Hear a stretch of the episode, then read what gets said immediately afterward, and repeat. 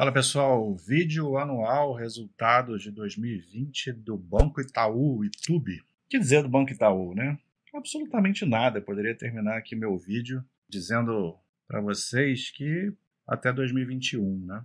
É claro que você for olhar os números, e mais uma vez, né, eu vou repetir isso várias vezes aqui quando eu estiver gravando os vídeos de análise, pelo menos nos primeiros vídeos, de que números e balanços em 2020 não querem dizer muita coisa, né? Então a gente tem que ver principalmente o que, que a empresa fez para atuar no cenário de pandemia, onde praticamente todas as empresas sofreram brutalmente em função disso. Então, o que, que é mais importante não é o resultado em si, né, mas sim como a, a gestão trabalhou para minimizar seus riscos e se preparar para uma retomada quando as coisas forem voltando ao normal, né? E analisar aí possíveis riscos que algumas empresas podem ter, pontos fortes, né? O Itaú, o ponto forte dele é, é a sua própria marca, a sua história. É um banco totalmente consolidado, um dos grandes bancos que a gente tem até no cenário mundial, se a gente pode dizer, em termos de, de resultado de crescimento. Né? Então, não tem muito o que analisar no, no, Banco Itaú. É, o resultado desse ano, o principal ponto a se falar é a questão do provisionamento para devedores duvidosos, o PDD, que impactou o resultado final, né? E era para fazer isso mesmo, né? Na, na, minha opinião, é correto. A maioria dos bancos fizeram provisionamentos muito altos para se preparar para um cenário meio que de guerra aí que pode vir como consequência, né? A, a essa crise sanitária, é a crise econômica. Então, muita gente perdendo essa capacidade de, de gerar renda, né? Perde emprego e sua capacidade de honrar com seus compromissos, né? Que assumidos com com seus bancos e vai fazer também com que determinados serviços, produtos é, seguros que o banco faça caia e uma série de outras coisas que acontecem dentro de um banco e pode interferir quando a economia vai mal. Então o banco fez a lição de casa dele e ok. Mas vamos mostrar aqui, né, é, para não passar em branco, algum, alguns pontos do resultado do Itaú. A gente vai ver, assim, o, o que é interessante a gente ver é, é um cenário de recuperação gradual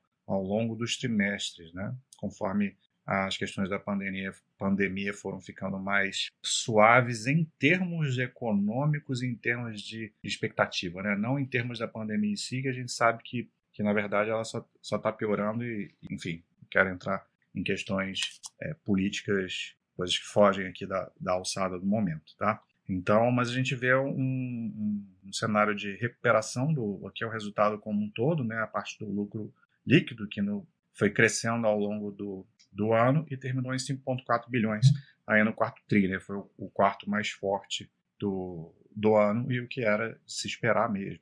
E a gente vê também uma recuperação do ROI recorrente, né? Bancos é um, para mim, é o único, único setor que faz sentido a gente analisar o, o ROI. E o Itaú sempre foi conhecido por ter um ROI muito alto, né? um retorno muito grande sobre o, o seu patrimônio líquido e é o destaque entre todos os bancos, né? Tanto é que ele vinha girando na casa de 22, 23% de ROI e obviamente caiu por conta da queda do lucro e também vem em processo de recuperação ao longo do ano, terminou o quarto tri aí com 16,1 de ROI. E a gente vê assim, um cenário, um cenário positivo, né? Uma recuperação sequencial na carteira de crédito, aumentando 2,7%, margem financeira com clientes aumentando 3%, Existe a margem financeira com o mercado, mas a mais importante é com clientes, né, que geram maior valor. O custo de crédito, isso aqui é importante, porque é, é, é tem a ver com o provisionamento para devedores, não caiu 4,5%. Ainda tem um provisionamento grande, mas veio caindo. Daqui a pouco eu mostro a sequência ao longo do ano. E teve um aumento aqui de despesas é, trimestral, mas a gente vai ver que na parte anual isso até caiu.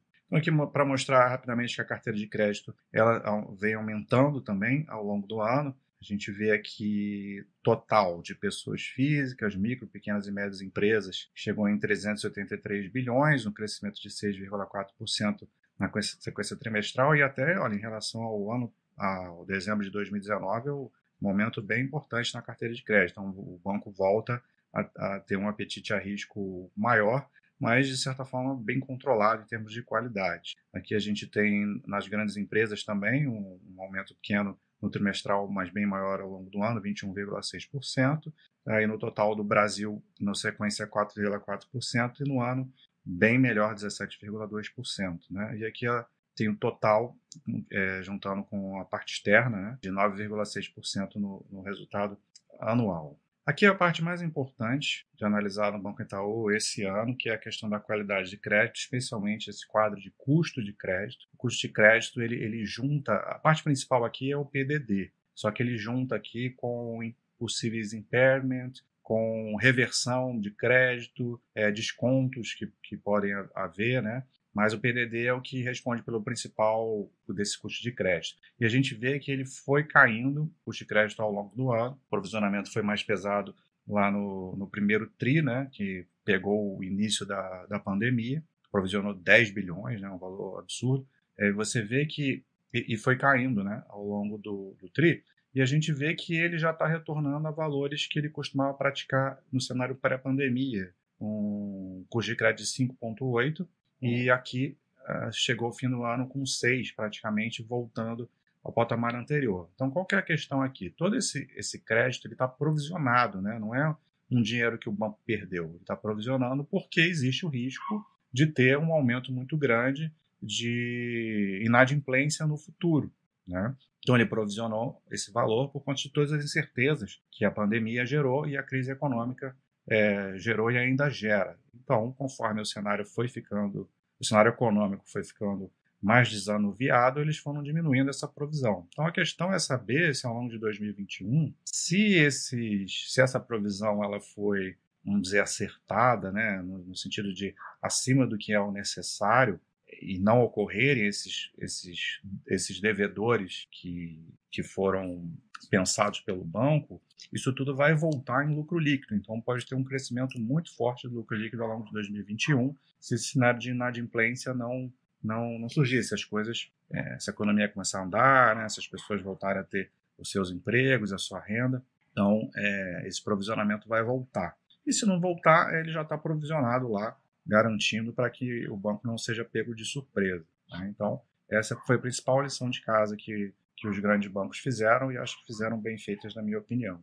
A gente vê aqui o índice de inadimplência, vou pegar esse CNPL 90 dias, que é, para mim é o mais importante, que a inadimplência é, total, que é esse laranja, essa curva laranja aqui, ela até caiu, né? terminou em 2,3%. Então, o que, que isso significa? Significa que o Banco Itaú ele concedeu adiamentos, né, concessões, ele está é, lidando com o seu público, os seus devedores, de uma forma é, racional, né? Porque as pessoas não, muitas das pessoas não, não têm como honrar com seus compromissos ou estão com dificuldades para isso. Então, o banco foi fazendo uma série de, de é, adiamentos, né? E é, é, óbvio que isso vai ser cobrado em algum momento. Então, por isso que a inadimplência ela até caiu em vez de subir, que é o cenário que a gente espera diante de uma crise. Só que é agora, em 2021, que a gente vai realmente ver se isso vai ter impacto ou não, se essa inadimplência vai aumentar, e aí sim a gente vai ver lá o impacto no, no PDD. Então, até agora a gente não tem como saber isso, que o banco tem agindo de maneira cautelosa em relação a esses, a esses devedores, né? pessoas com que o banco faz seus negócios e faz seus empréstimos. Aqui o cenário de serviços seguros, né, fazem parte do produto bancário, e só para resumir, pegar na parte de serviços e seguros separadamente, a gente vê que o resultado de serviços no trimestre sequencial aumentou 4,1% e ficou flat ao longo do ano, né? uma queda inexpressiva aqui comparando os dois anos. Então, o receita de serviços foi até bem administrada aqui ao longo desse, desse ano complicado. E a parte de seguros teve uma queda de 14,5% no trimestre e no ano de 7,3%. Então, consolidando os dois, os dois produtos, a gente teve uma recuperação no trimestral e uma pequena queda de 1,3%. Isso aqui era, não é nada demais. Então, como eu tinha falado da questão das despesas lá no início, né, que no sequencial trimestral tinha tido um pequeno aumento, mas notem que no ano ah, o banco conseguiu baixar as suas despesas não decorrentes de juros, quase 1% de baixo. Isso tem a ver com encerramento de agências físicas, né? muitos programas de, de, de incentivo à aposentadoria, né? vai desligando o funcionário, então vai cortando o custo. O banco tem essa, esse processo de digitalização, né? e isso até é um ponto interessante para a gente comentar, porque sempre surgem esses rumores intermináveis sobre fintechs que vão acabar com os grandes bancos, é, depois surgem outras coisas como redução de, de, de juros, redução de cheque especial, é, redução da, da Selic, e sempre está surgindo uma PIX, sempre vai surgindo uma coisa nova dizendo que os bancos vão, vão, vão começar a ter resultados ruins e quebrar. E a gente vê que o banco sempre passa por cima de tudo isso historicamente. Né? Então, a gente vê um desenvolvimento de tecnologia muito grande. Então, esses ban grandes bancos eles estão se tornando bancos digitais também. Então, é, e com todo o, o, o arcabouço financeiro que eles têm, né, o histórico, e a possibilidade de vender produtos diversificados que fazem com que não exista, na verdade, uma concorrência com essas, com essas fintechs. Né? É, eles podem até aprender com elas e crescer com elas e, eventualmente, até comprar né, a, a, a participação nessas empresas se o banco entender que assim isso é interessante. E aqui a parte de capital, né, base, o índice de Basileia teve um pequeno aumento, foi para 14%, muito em virtude do aumento do índice de capital nível 1, é, de 12,4% no terceiro TRI, foi para 13,2%. Né? A gente vê o um aumento aqui por conta de, do follow-on, a venda da XP é, incorporadora, né? essa é outra discussão que tem rolado, a gente viu que o Itaú fez, um, fez uma compra muito acertada da XP com o objetivo lá atrás de ter o controle dela, mas isso foi barrado pelos órgãos reguladores. Então, o Itaú se viu na necessidade de mudar um pouco de rota, mas o que aconteceu é que acabou se tornando um grande trade, né? A empresa, o Itaú comprou a empresa por um valor e agora tá é, é vendeu até uma parte agora por um valor muito maior, né? Isso vai acabar trazendo retorno ao sócio. Estão gerando valor ao sócio essa operação com a XP e agora vai desmembrar, né, vai se tornar uma empresa separada.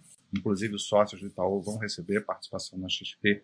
Ainda não sabemos exatamente como vai ser isso. Então, depois vocês decidam aí o que fazer, se vai vender a participação ou não, dependendo de como vier isso aí. Mas isso aí é uma coisa que trouxe valor ao sócio e foi um grande, um grande trade, né? Uma grande geração de valor pelo Banco Itaú com essa operação. E por fim, assim, só para a gente terminar, mostrando que o ano de 2020 não deve ser levado muito em consideração em termos de números, por conta do histórico né, do Banco Itaú. A gente vê um lucro que, vem, que vinha crescendo aí desde 2012, né, e, e até, na verdade, desde sempre, né, historicamente. É óbvio que alguns anos o lucro não cresce, o lucro pode ficar estável, até decair um pouquinho, mas a gente vê que ao longo aí de uma década o, o Banco Itaú vem crescendo mais de uma década, né, nessa, nessa tabela aqui, vinha crescendo o seu lucro, né, chegou a quase 30 bilhões, agora reduziu para 20 por conta desse fator aqui, ó, PDD, provisão para devedores duvidosos, que aumentou muito. Veja, 30 bilhões só de PDD e o banco estava numa, numa pegada de 19, né, 19, 16, 19, é o máximo que ele chegou no momento de crise extrema foi a crise de 26, mas a gente teve um cenário totalmente atípico em 2020 e foi necessário fazer essa provisão, mas isso tudo pode ser revertido, como eu falei. O Basileia aqui, que eu tinha falado que chegou a 14%, né? É, nenhuma grande mudança em relação ao ano anterior, banco, em termos de, de liquidez e segurança, totalmente tranquilo. Aqui o índice de eficiência, o banco continua eficiente, qualquer valor abaixo de 50% é eficiente. Então, um resultado muito tranquilo aí do Banco Itaú, obviamente, considerando o cenário atual. Nada para se preocupar. Um abraço.